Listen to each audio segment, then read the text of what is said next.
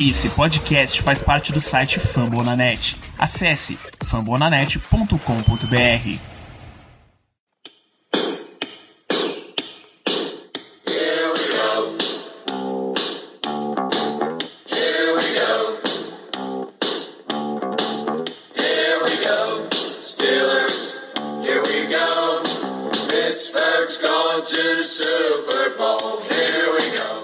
bem, pessoal, estamos começando mais uma edição do Black Yellow Brasil Podcast, esse programa de número 181 do seu diário em áudio do Steelers, falando para todo o Brasil, direto de fambonanet.com.br, Spotify, Deezer, iTunes, e acho que só falta a gente falar direto do Heinz Field. Na verdade, a gente já falou direto do Heinz Field, então nem isso falta mais, eu sou Danilo Batista, seu host para mais uma semana de podcast, mais uma semana de podcast de vitória, mais uma semana de podcast invencibilidade. O Pittsburgh Steelers está 9-0 depois de mais uma vitória nessa temporada e vamos comentar esse jogo. Para isso eu tenho a presença da chefia Ricardo Rezende, seja muito bem-vindo mais uma vez ao Black Yellow Brasil. Boa noite, Danilo. Um bom dia, boa tarde, boa noite para todos os amigos ouvintes. Com muita satisfação, estamos aqui para mais uma semana invictos 9-0. Desde 2015, o time não fica, não começa a temporada tanto tempo sem perder. Torcemos, torçamos, perdão, conjugação do verbo correto, torçamos que isso perdure por mais tempo. É, As últimas vezes que o Steelers teve alguma coisa próxima dessa campanha foi coisa de, no mínimo, ir ao Super Bowl. Foi o 2010 e 2000 e 1970 e... Eu não lembro mais se é 4, 5 ou 6, mas... 78. 78, tá? Então, Super Bowl normalmente acontece nessas temporadas, mas esse dado, o bom de estar numa campanha 9-0 é que esse dado a gente já deu pra vocês, vocês já estão acostumados com ele. Então fica mais fácil ainda de simplesmente aproveitar esse momento extremamente positivo do time e é justamente com coisas positivas que vamos começar esse programa, Ricardo. Já que o Steelers essa semana deu que aparentemente é uma vitória tranquila contra Cincinnati, que normalmente eu digo qual é o placar, né? Foi 36 pro Steelers, 10 pro Bengals. Vamos a pontos positivos desse jogo? Vamos alternando aqui, você vai puxando um e eu vou pro próximo. Eu evito muito os pontos positivos, como os amigos ouvintes sabem, é, e no óbvio apontar grandes jogadores que a gente sabe que falar que TJ Watt jogou bem não é novidade para absolutamente ninguém, os três melhores jogadores da, NFL na atualidade, falar que Ben Roethlisberger jogou bem também é, é normal nessa temporada. Eu não sou um grande entusiasta, eu gosto muito de olhar o- os outliers no sentido de ver jogadores que são regulares e que tem um pico dentro de determinadas partidas, como a gente já viu o Claypool esse ano com um jogo com quatro touchdowns, a gente viu o Deontay Johnson contra o Titans destruindo tudo no primeiro tempo, é... Tyson Alualo com grandes atuações nessa temporada e tudo mais. Eu sou um entusiasta de olhar mais para essa turma por baixo, mas hoje eu queria começar diferente. Ah, pude esquecer, já citei até da semana passada, fosse foi o Jordan Berry. Então eu sou entusiasta de ver essa turma que nem sempre está figurando entre os principais destaques da partida, e mas hoje acho que não pode ser diferente é, de não destacar a partida de Ben Roethlisberger. Que partida de Big Ben monumental. Eu sei que é contra o Bengals, o Bengals estava desfalcado, sem Dino Atkins ali na Silva. O Bengals tinha quatro cornerbacks em campo. O Mackenzie Alexander se machucou longo, jogaram com três cornerbacks, o Jesse Bates e o Von Bell tendo que se multiplicar dentro, dentro de campo. Foi um, foi um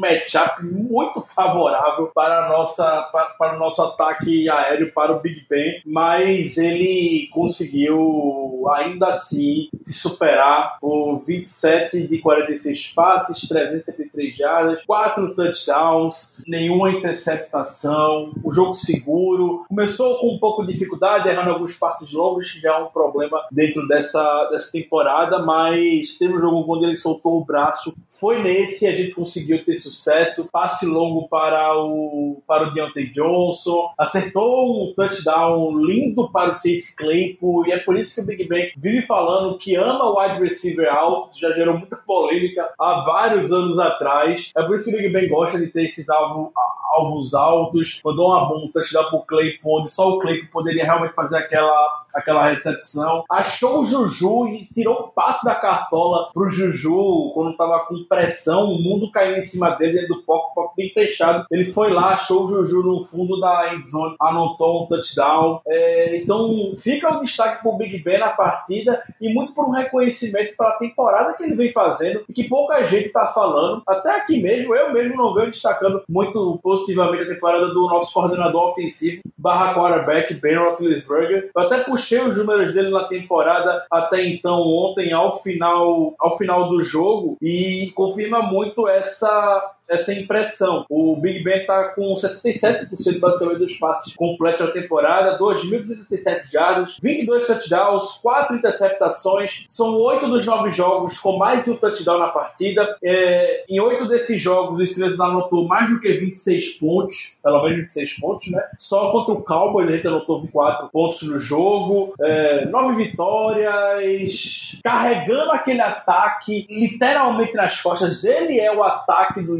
e toda vez que a gente olha um recorde de 9-0, é que a gente tem que olhar o valor, isso eu já destaquei semanas anteriores, que a gente paga um caminhão de dinheiro para Ben Roethlisberger. É o cara que vai trazer vitórias. Ele vai vencer jogos para você. E quem vence jogo na NFL, você costuma pagar. Então, merece o reconhecimento pela temporada. Me assusta o Steelers.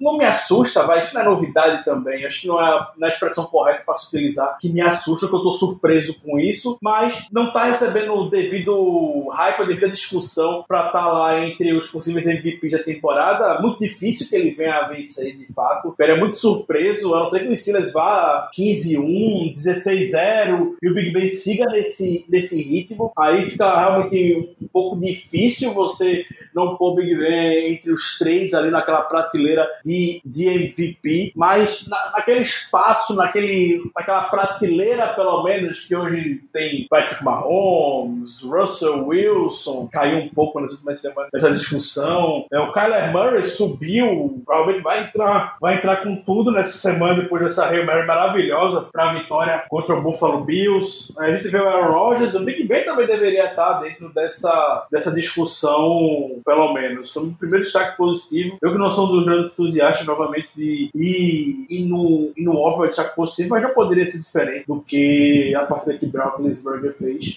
Uma das, uma das melhores que eu tenho como lembrança é, do Big Ben. Eu já, já vou pegar carona nesse seu destaque e dizer que você citou os quatro touchdowns que Big Ben passou, e aí eu tenho que dizer, um deles, Deontay Johnson, e aí um touchdown mais 116 jardas em seis recepções, procurado em campo 11 vezes, então toda a pinta de wide receiver número 1 para Deontay Johnson. Teve um passe de touchdown para o adulto John Smith, Juju Smith-Schuster, 9 recepções, 77 jardas, 13 bolas na direção de Juju. Mais dois touchdowns para Chase Claypool, 10 passes na direção do jogador para 50, ele recebeu 4 para 56 jardas e dois touchdowns.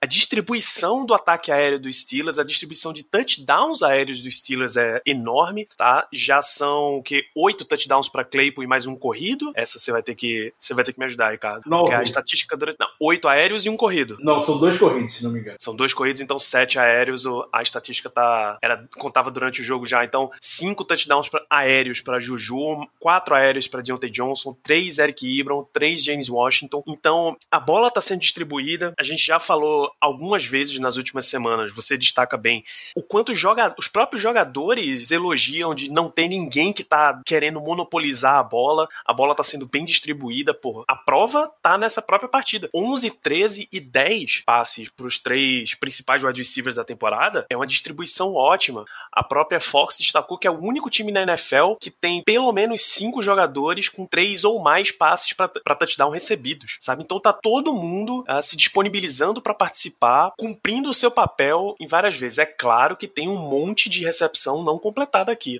Uh, Deontay Johnson tem pouquinho mais de 50%, Juju ainda deixou uns cinco passes sem completar. Chase Claypool tem menos de 50% de recepção nessa partida. Isso pode até preocupar um pouco, mas olhando em longo prazo, tem muita bola sendo distribuída para muita gente. E isso é ótimo. Isso ajuda a manter o time naquele espírito de se um tá com tá tendo problemas no dia, outros, e no plural, podem vir a compensar a performance. E na NFL de hoje, que é uma NFL tão aérea, você ter essa variedade de alvos possíveis para passar é sempre bom. Você sai do problema, por exemplo, do Aaron Rodgers, que ele fixa o olhar no Devante Adams em vários, vários momentos do jogo, e qualquer cornerback que tá de olho no Rodgers sabe onde é que a bola tá indo, que é no Devante Adams. O problema é você interromper esse passe ou interceptar, mas bons cornerbacks na liga conseguem fazer isso.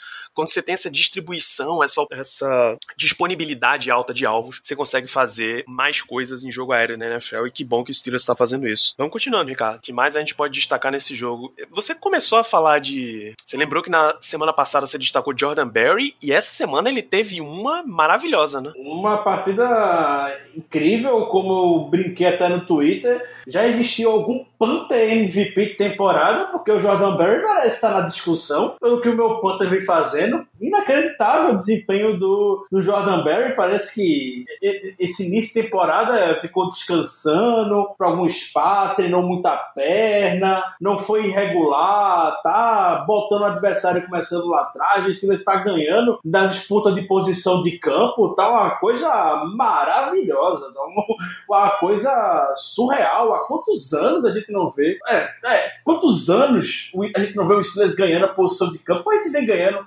talvez nas últimas semanas, pelo menos desde a volta do Jordan Berry. Ontem um jogo maravilhoso e, e, tudo mais, e não só dele, como de todo o Special Teams, deu a volta por cima depois daquela partida medonha contra a equipe do Dallas Cowboys. Ontem jogaram muito, muito bem. Aí eu já aproveito para destacar o, o fumble que a gente forçou do Oladeni no Erickson. E o, e, o Erickson é um dos melhores retornadores de, da, da, NFL. A gente sofreu já algumas vezes com o Erickson no retorno e ele não teve espaço nenhum para retornar ontem. Então a gente viu o Oladeni forçando fumble, a gente viu o Ray Ray McLeod quase explodindo. Eu tô torcendo demais pro Ray Ray McLeod explodir logo para esse, pra esse retorno de touchdown logo. Então o Special Teams ontem a, a, apareceu e é muito daquela, daquela teoria que já trouxe aqui algumas vezes, mas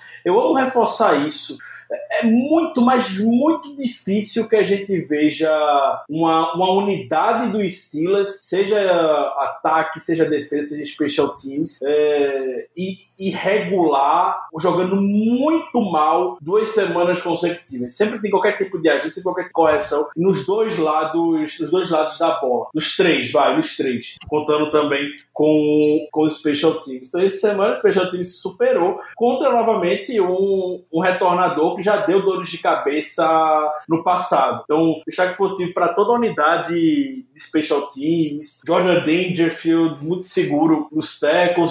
Tem, tem jogadores na NFL que nascem para jogar no special teams, que são formados para jogar no special teams. O Dangerfield é um deles. É incrível a noção que ele tem dentro, dentro de campo para fazer a, algumas jogadas dentro do, do Special Teams e a intensidade com que ele joga também na unidade é incrível. Ele não é o capitão, não foi escolhido como capitão à toa, digamos, porque está lá há muito tempo. Acho que o Dangerfield já tem 7, 8 anos de, de NFL e sempre lá um destaque no Special Teams. Então, agora que a gente tem uma unidade bem consolidada, um retornador digno, pela primeira vez em sei lá quantos anos, a gente está conseguindo colher bons frutos e aí fica, fica o destaque também para o Special Team. Vou deixar o destaque também para Chris Boswell pela correção que ele já, já se implantou, né?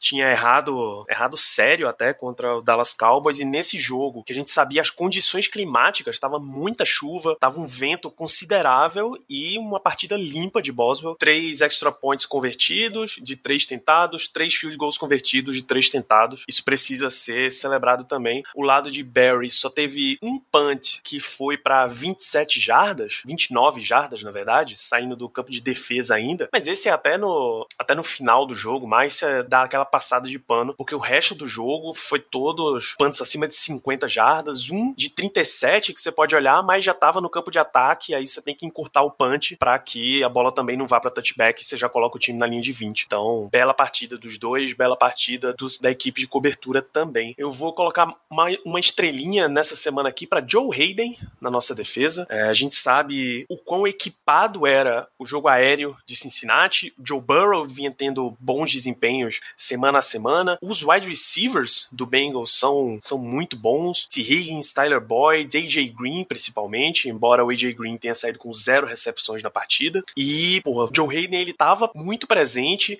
É, ele ch chamou a atenção positivamente ao ponto do comentarista, era o Jonathan Vilma, da Fox, ele dizer que, olha, Burrow não pode olhar qualquer cobertura em que esteja Joe Hayden, passar naquela direção e achar que ele vai conseguir porque é um dos cornerbacks mais experimentados da NFL, um dos melhores cornerbacks da NFL historicamente. Se olhar todo, toda a carreira de, de Joe Hayden, ele é um dos melhores. E aí você não pode achar que simplesmente vai passar na direção do veterano e conseguir qualquer coisa. Se não me engano, foi o que ele fez. Se não me engano, o Joe Hayden é o cornerback mais bem pago na história da NFL, porque ganhou mais dinheiro na história da NFL. Óbvio que quando ele entrou em 2010, 2011, por aí, foi quando começou a crescer também essa tendência mais o jogo, jogo aéreo, os wide receivers começaram cada vez mais a serem partes essenciais e fundamentais. Ganharam, não vou falar fundamental, mas ganharam muito mais estrela dentro, dentro do jogo. Então, consequentemente, se você tem muito wide receiver surgindo e fazendo história, você precisa ter alguém para marcar eles. O Joe Hayden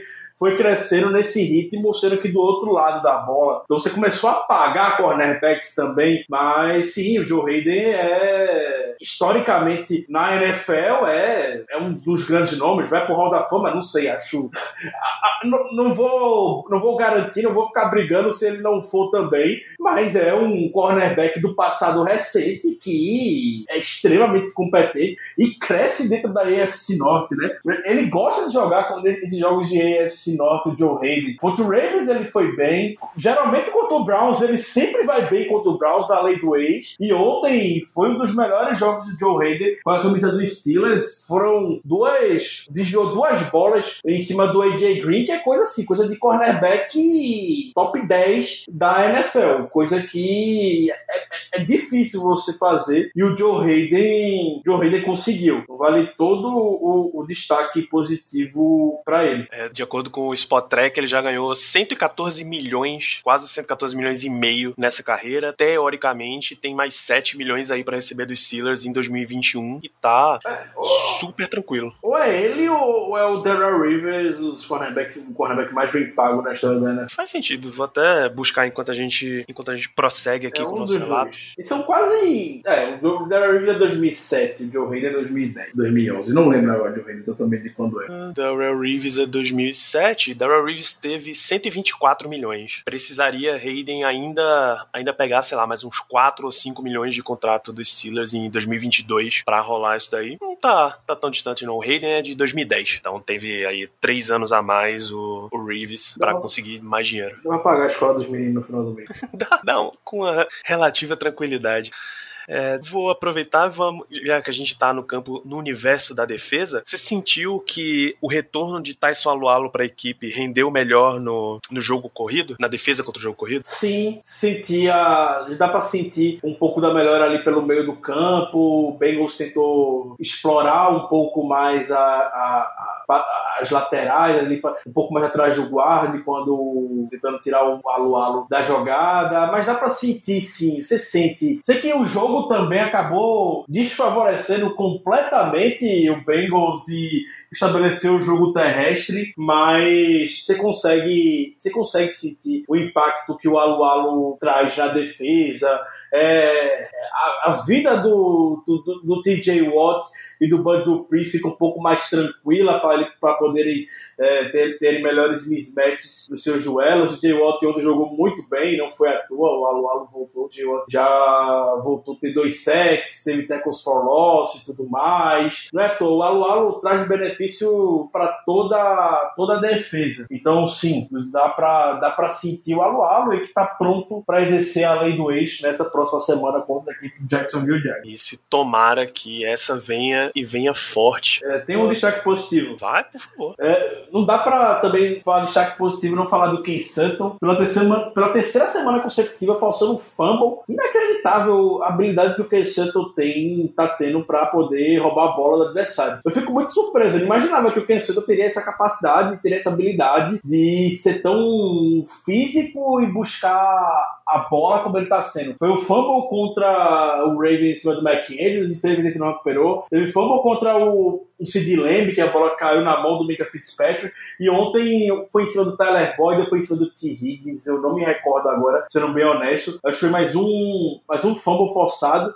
Pela primeira vez, eu vi o Alex Kozora do Steelers de pouco comentando. É o primeiro defensive back do Steelers desde 2000 a forçar um fumble em três partidas consecutivas. E o que Santo foi lá e conseguiu. Inacreditável. É incrível. A gente fala muito do Malu Humphrey, né? Lembra muito o, o Peanut Tillman, o Charles Tillman, grande cornerback do Bears, que era famosíssimo por ser tão, tão certeiro em forçar fumbles. O Marlon Humphrey tá ganhando essa fama nos últimos anos e é bem justo. O Marlon Humphrey realmente tem essa habilidade muito bem desenvolvida. E o Ken Sutton não é bem dando um morrinho na bola, mas com muita força. Do jeito dele, tá conseguindo forçar fumbles e se aproveitando. Se mostrou muito bem pra liga nesses três jogos sem o Mike Hilton. Três jogos, já são quatro jogos, eu acho, o Mike Hilton. Me lembro agora, mas nessa ausência do Mike Hilton, o Sutton ganhou as suas oportunidades e tá mostrando muito seu valor pra próxima temporada. E eles vai ter que manter, vai ter que pagar ou Mike Hilton ou Ken Sutton. Isso é uma discussão que a gente vai levar para a próxima, para a próxima off-season. Mas eu, eu,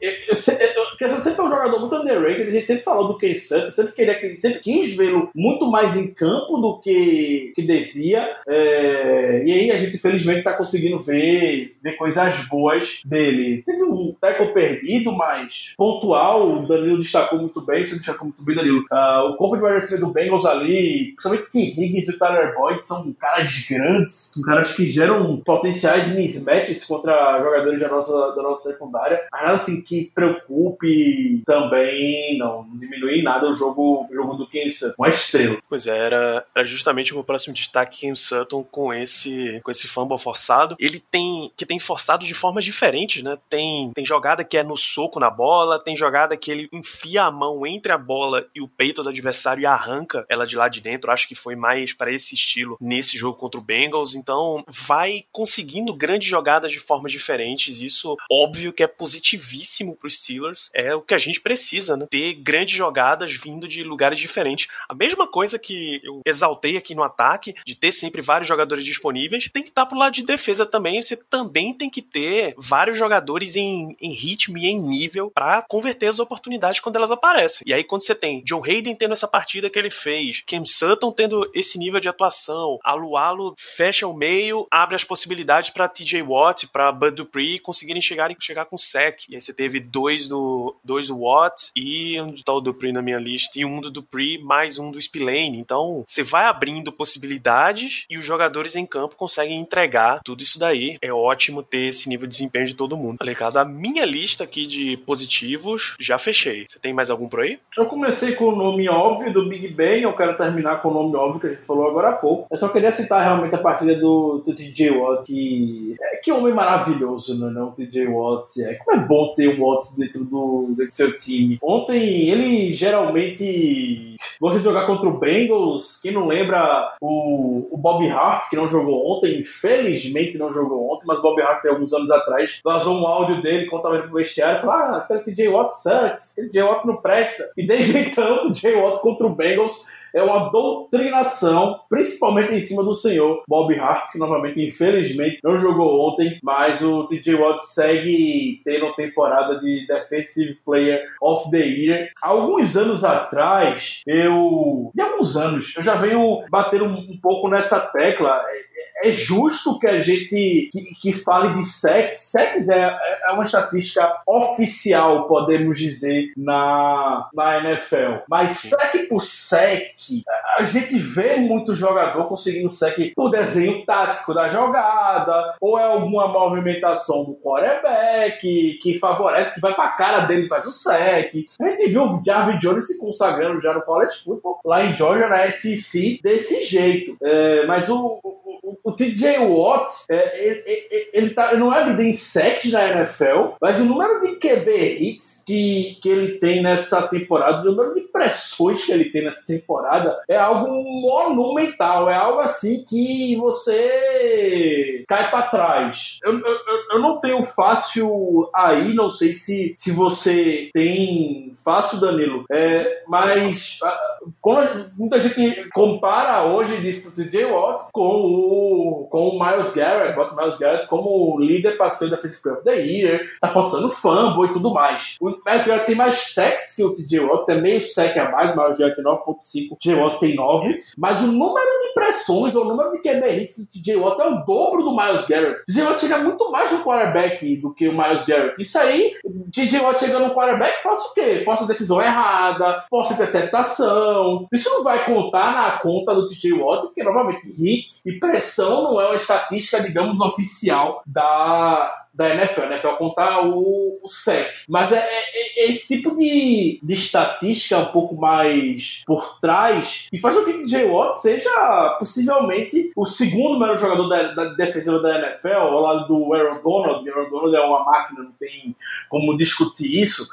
Como o TJ Watt chega em cima do quarterback é algo incrível. A gente viu contra o Cowboys, o TJ Watt teve 10 pressões. Isso é surreal você ter 10 pressões dentro de, de um jogo. É surreal. Então, como o TJ Watt sabe chegar no quarterback, eu até brinquei ontem durante o nosso QG o Diego não é um jogador que só chega com força em cima do, em cima do quarterback. Não é só. Tem um arsenal excelente de movimentos, faz de tudo, spin move, tem um bem maravilhoso, é um jogador muito forte. Mas é, é, eu brinquei, parece que ele sente o cheiro do QB. Ele treina a semana, ele, ele vê alguém, vê algum conhecido do B, do quarterback que ele vai enfrentar, algum conhecido de Joe Burrow, pergunta como é o cheiro dele. Ele, ele, ele consegue chegar no quarterback de mil e uma formas. Teve um lance que foi com. O chegou no Joe Burrow e o Henry Mondou era quem estava em campo, que o Henry, na hora do snap, teve um snap, o Henry Mondou foi para um lado, o TJ Watt na hora deu a volta por trás do Henry Mondou, na hora, foi tipo instantâneo, isso é milésimo de segundo, deu a volta na hora, muito natural o movimento dele, chegou fácil no, no,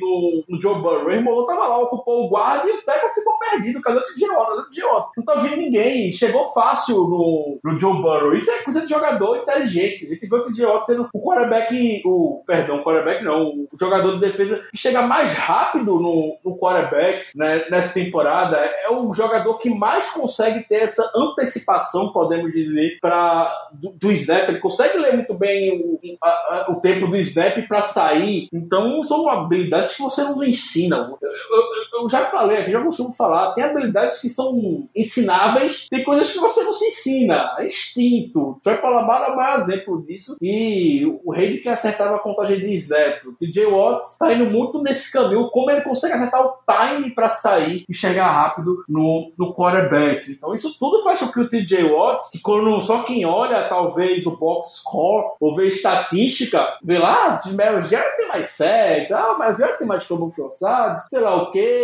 não tem noção do impacto que o TJ Watt tem dentro de campo. Não tem. Então, o TJ Watt vai ser o jogador defensivo mais bem pago na história da NFL. É questão de tempo. O TJ Watt vai ser o primeiro jogador da história dos Steelers, fora o quarterback, a ganhar o contrato de mais de 100 milhões de dólares. E qualquer centavo pago por TJ Watt é muito. O TJ Watt tá caminhando a muitos passos largos para ser o, o líder em sacks da história dos Steelers e ser um dos maiores jogadores. Talvez, talvez seja uma bold prediction, não sei, mas talvez um dos cinco maiores jogadores de defesa da história dos Steelers. Tem mais quantos anos de carreira? Uns 8, 10 anos de carreira? Ele pode conseguir muito fácil isso, seguindo esse ritmo. Então, é surreal que o TJ Watt joga e, é, e ainda é incrível. É incrível que você não vê um buzz. Você não vê muita gente ainda, mas eu não tenho a sensação, amigo ouvinte pode discordar, não vê muita gente falando ainda do TJ Watt, como deveriam falar do TJ Watt. Eu vejo muita gente, quando eu saio da minha bolha do estilo, vejo muita gente falando do Miles Garrett, vejo muita gente falando do Aaron Donald, vejo muita gente falando do Khalil Mack, mas TJ Watt não como, como deviam falar dele. Então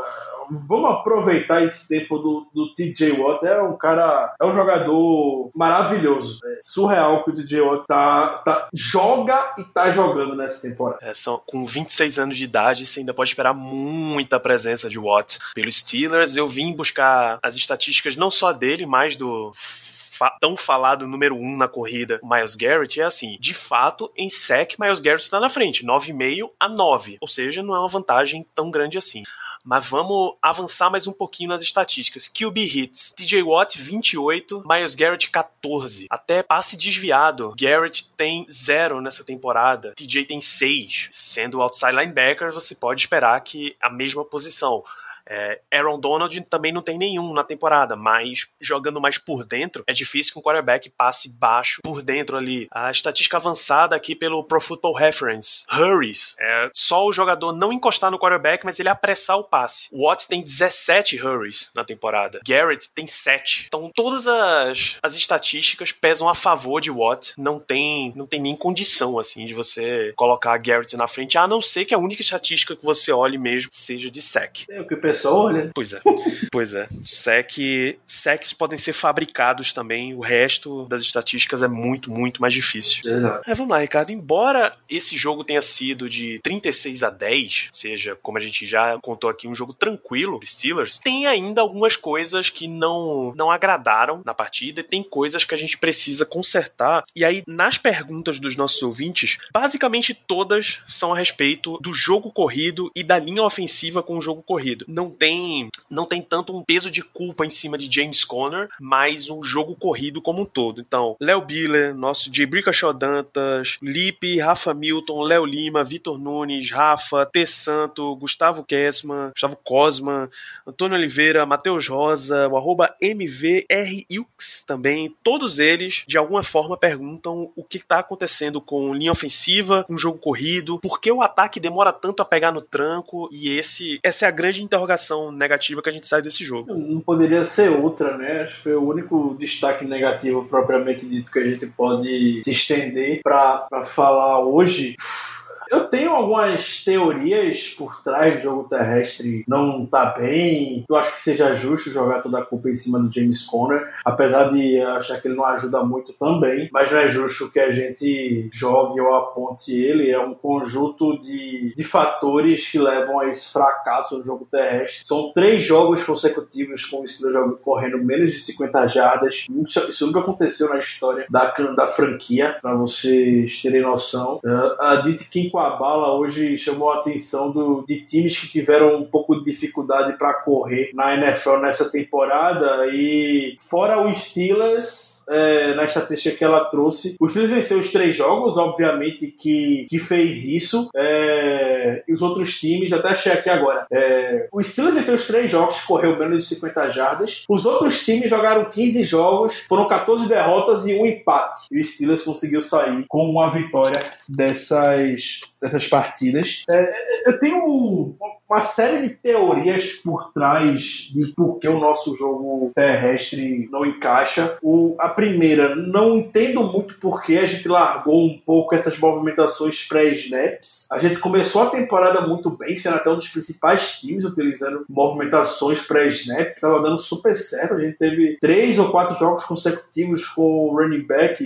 Snell e o Conner passando das 100 jardas com muita movimentação de snap do Claypool e o Ladro, o, o McLeod também do mesmo jeito, sendo, sendo envolvido. E de umas semanas para cá diminuiu bastante. Também não é para usar 100% dos snaps, não é isso. Mas trazer essa dimensão pro jogo, porque foi a única dimensão que eu senti falta ontem. Porque tentaram, tentaram de tudo para o jogo terrestre entrar. É, entrar. Botaram o Derek Watt em 5 snaps, os, Steelers conseguiu 0 jardas com o Derek Watt em campo. É, o Steelers trouxe o Gerald Como bloqueador extra, não deu certo. É, Pool, que geralmente dá certo, não deu ontem. Contra uma defesa de jogo terrestre extremamente limitada, extremamente fraca. A gente não consegue correr contra o Bengals. Vai conseguir correr contra quem? A gente pegou as duas piores defesas contra o jogo terrestre, contra o Dallas Cowboys semana passada e contra o Cincinnati Bengals ontem. A gente não conseguiu E vai pegar outra das piores, tá? Jacksonville tá entre as piores. E a gente não consegue correr com a, com a bola. Isso já me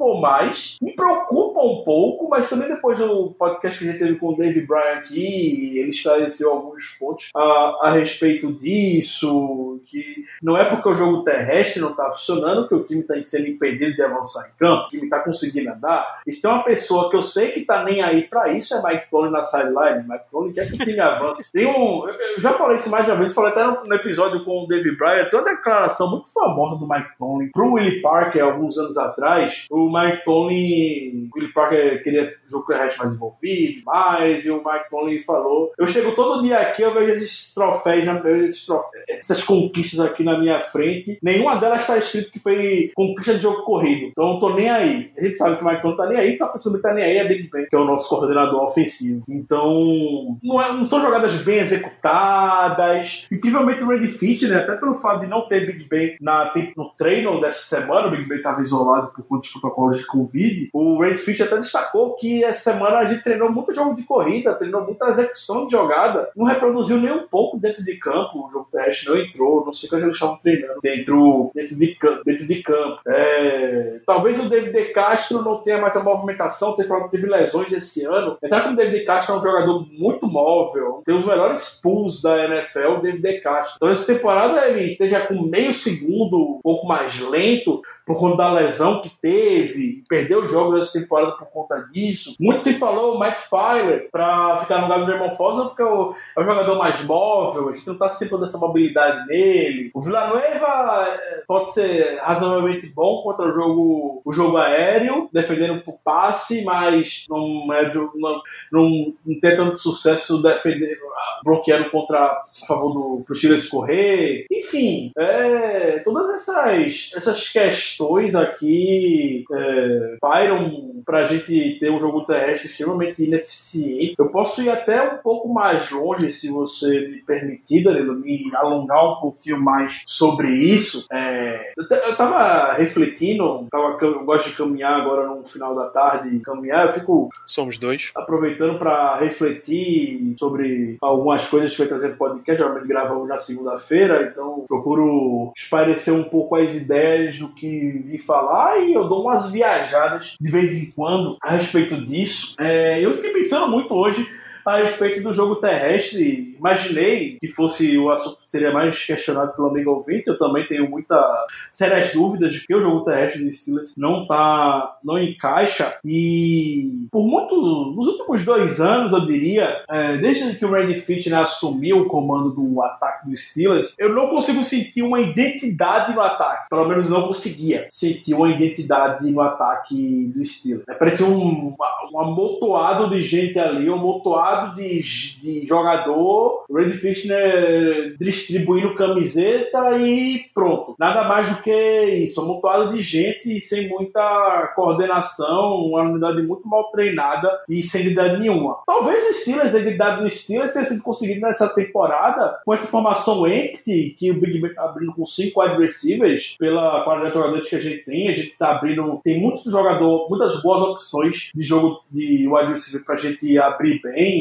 Tem Juju pelo meio, o Eric Ibram, grande reforço nessa temporada. Tem o Deontay Johnson, tem o Claypool, tem o James Washington, tem o Ray Ray McLeod que consegue jogar no espaço, é, que tá ajudando muito nisso. Então, é, é o tipo de jogador que o Big Ben tem um pouco mais de liberdade para poder desenhar também. Talvez seja esse o estilo de jogo que o Steelers realmente tenha uma identidade nessa temporada. E aí eu fiquei pensando nisso, fui mais além novamente, e desde que e a gente perdeu muitas identidades pelo jogo terrestre, desde que o Mike Munchak saiu da de treinador da linha, da linha ofensiva. Ele vai apresentando um pouco de dificuldade. E o Mac Muncha, que era basicamente um coordenador de jogo terrestre. Ele chamava, ele tinha uma baixa experiência, ele conseguia chamar jogadas terrestres, desenhava muito bem e é um, talvez um, o melhor treinador de linha ofensiva que a NFL já viu. E aí o, desde que o Mike Munchak saiu, a gente, nosso jogo terrestre também ele perdeu muito da sua, da sua qualidade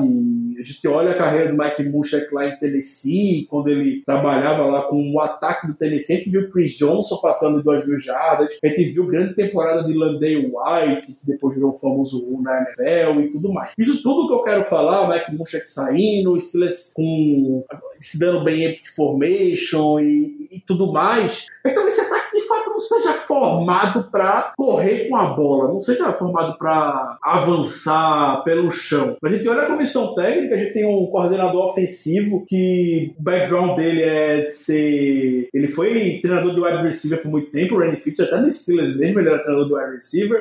Depois foi treinador de QB e agora é, um, agora é coordenador ofensivo. Aí teve um outro nome muito experiente na comissão técnica, é o Matt Canada, que chegou esse ano. Está de quarterback coach na, na liga.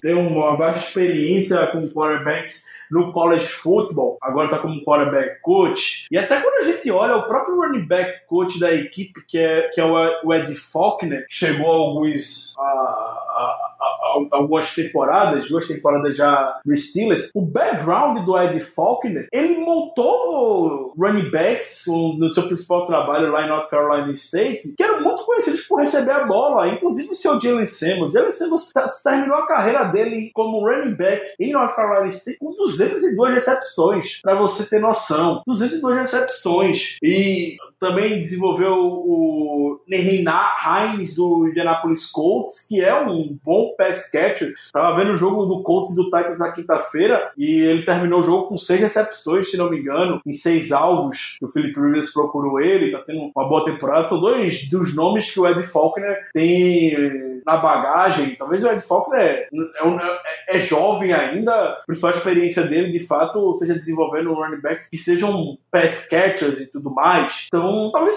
do Steelers seja montado realmente para lançar, mandar deixar bem bem, lançando 45 passes, 40 passes por jogo. Tá avançando, o time tá andando em campo. Não quer dizer que o time tá ficando preso, o time não tá deixando de, de andar. Ontem isso foi, foi bem claro. O Big Ben tá mandando muito passe curto, tá livrando da bola rapidamente. É, quando você espalha cinco jogadores na, no campo, é, você consegue fazer com que a defesa fique com o meio naturalmente um pouco mais desguarnecido também. E aí você consegue fazer rotas rápidas pro meio para algum jogador fazer recepção e tudo mais. Então, essa, essa seja a identidade do Steelers mesmo. O não tá interessado em correr, estabelecer o jogo, jogo terrestre. Isso, obviamente, traz um risco como, como qualquer outro estilo de jogo. A gente vê o Baltimore Ravens, por exemplo, quando, começa, quando fica atrás do placar, tem muita dificuldade em virar a partida porque não consegue estabelecer o jogo aéreo, tem um pouco de dificuldade. É um risco que time corre. Uma vez que o time está na frente do placar, dificilmente perde. É, e esse estilo, a gente, no lado oposto, a gente lançando muita bola, corre o risco da gente fazer o jogo feito de ontem, porque a gente falou disso quando a gente teve sete punts no jogo. Em janeiro, se você fizer sete punts contra o Patrick Mahomes, a não ser que sua defesa realmente esteja no dia extremamente inspirado, não sei se a gente se, se aguenta. Vai ser um tiroteio o jogo. Vai ser jogo de. pra mais de 90 pontos, sei lá, não sei. Você vai ter que ter, confiar muito no, no, seu ataque contra o Patrick Mahomes, se você for no estilo como esse, que a gente acaba se expondo a sair de campo um pouco mais rápido. É, a compensação vai avançar no campo também um pouco mais rápido, só forçando o passe. Ele teve sete punts ontem. Não é o melhor dos mundos novamente. É o risco que traz. Então, é, não acho que o Steelers vá, vá ficar muito preocupado com isso, desde que a gente consiga continuar andando no campo. Mas a minha grande teoria explicação por trás é essa. Dado isso, você já jogo, tá, jogo aéreo mesmo. O investimento nas posições, a gente vê o receiver James Washington, Claypool, Juju Smith-Schuster, são escolhas em segunda rodada no draft.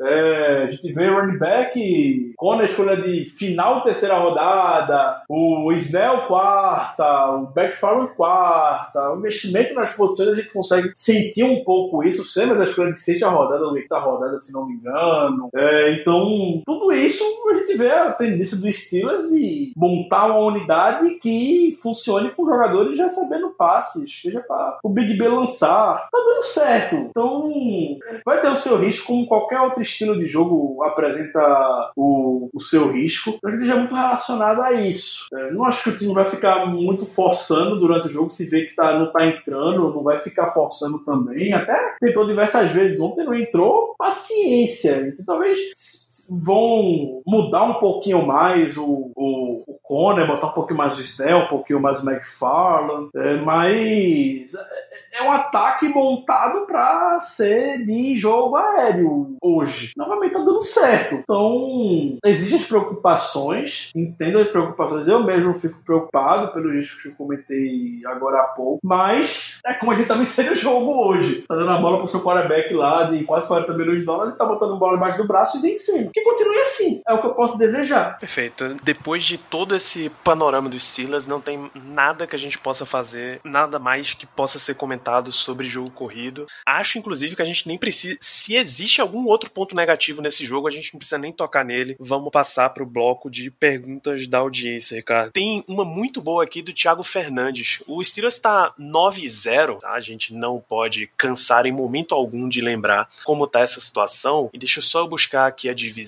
Steelers 9-0, em segundo tem Cleveland Browns 6-3, Baltimore Ravens 6-3 também, Cincinnati Bengals 2-6-1. O Steelers, claro, que lidera a conferência, mas está seguido de perto pelo Kansas City Chiefs, 8 e 1, e Buffalo Bills, 7 e 3. O outro líder de divisão é o, é o Colts, 6 e 3, empatado com o Tennessee Titans. Ah, como é que você vê a questão de classificação e posicionamento de playoff dos Steelers hoje? Você acha que a gente que essa vantagem que a gente já colocou aí para o segundo colocado na UFC Norte é segura para a questão de título de divisão?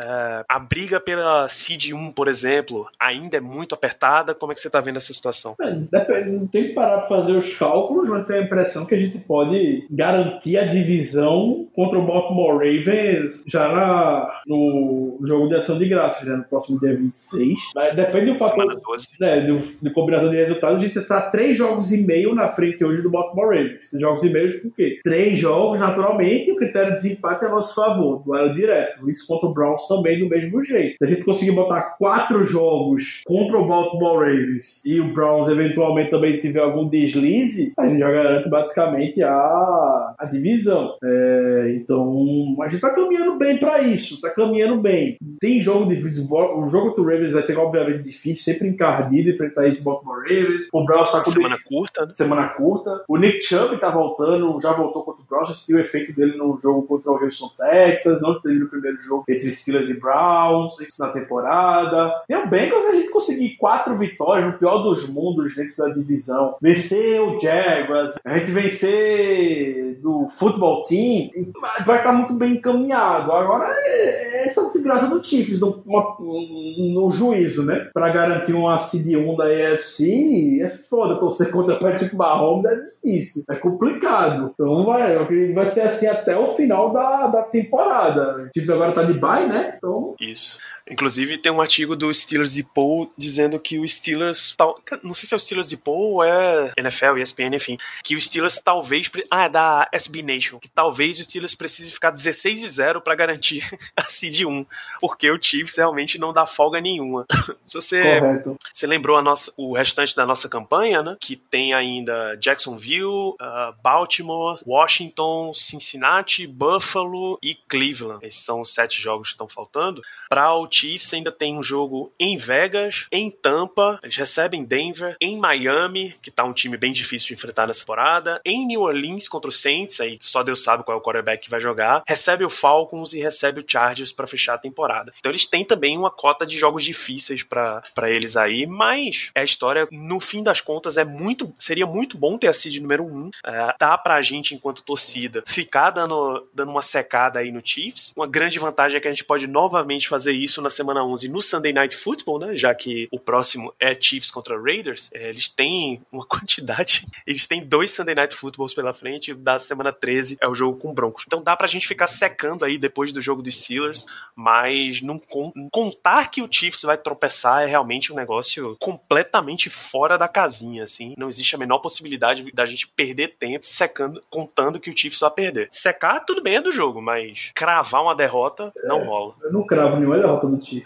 Douglas Mendes pergunta qual a unidade que mais evoluiu dos últimos jogos para cá, na nossa opinião, e ele dá a dele, que é o Special Teams. Você concorda ou tem um outro setor, Ricardo? Ah, o, o Special Teams ele mudou da água pro vinho no último jogo. Se tivesse mantido a regularidade, eu concordaria com, com ele. O Special Teams veio a crescer essa temporada como um todo, mas o último jogo para mim acaba, acaba com tudo. É, eu não vou falar unidade de ataque, defesa ou, ou Special Teams, mas eu queria destacar na a secundária do Steelers que, que vem crescendo, vem jogando melhor nessa nas últimas semanas. Começou um pouco mal, muita gente criticando e tudo mais, mas nas últimas semanas todo mundo vem jogando bem. O Hayden teve um jogo magnífico contra o, contra o Bengals. Mika Fitzpatrick teve um ótimo jogo contra o Cowboys. É, então, nas últimas semanas a gente tá vendo a, a secundária do Steelers levantando o muro e aparecendo quando a gente precisa. Teve uma vacilada contra o Bengals ontem, alguma falha de comunicação provavelmente, mas tranquilo, não foi prejuízo nenhum pro jogo. Então, o Edmonds jogando bem ah, também enfim, acho que ali o Santos, Nelson, Hayden, Fitzpatrick o, e, o, e o Edmonds estão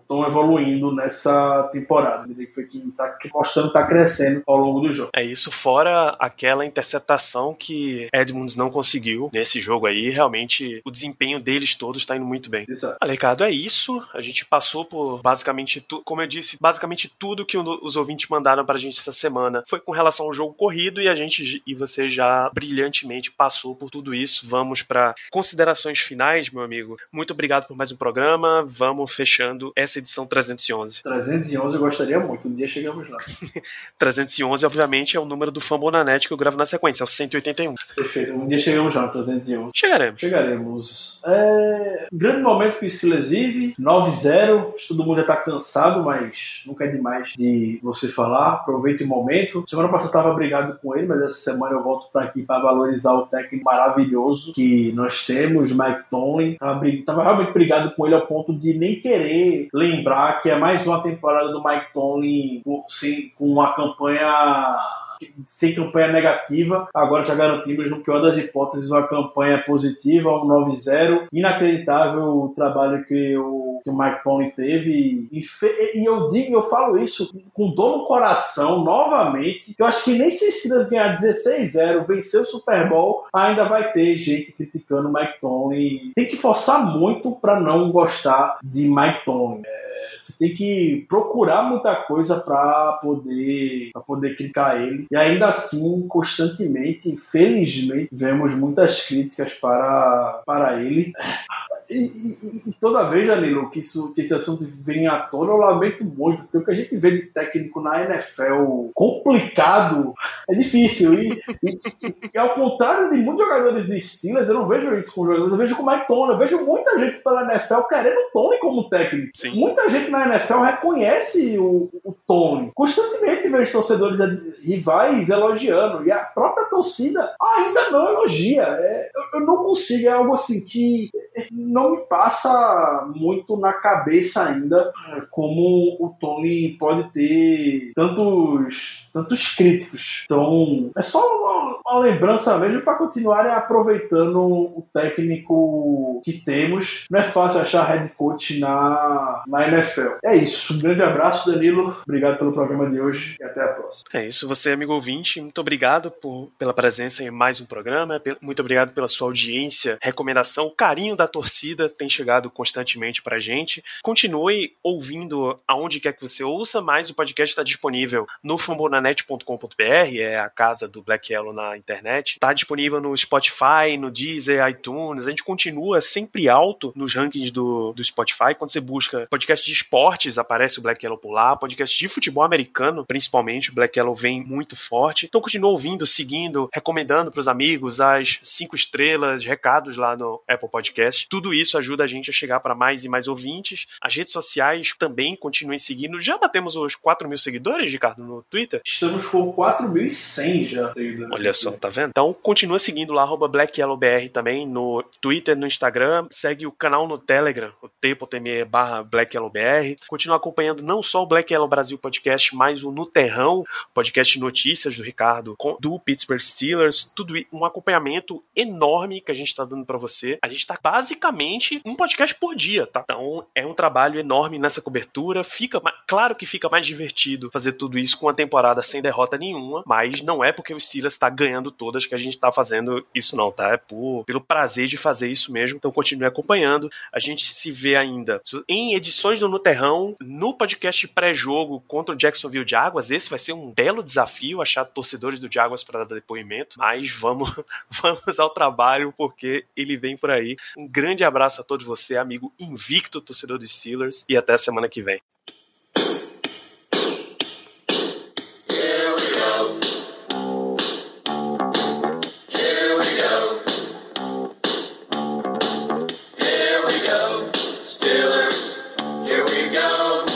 Pittsburgh's to Super Bowl. Here we go.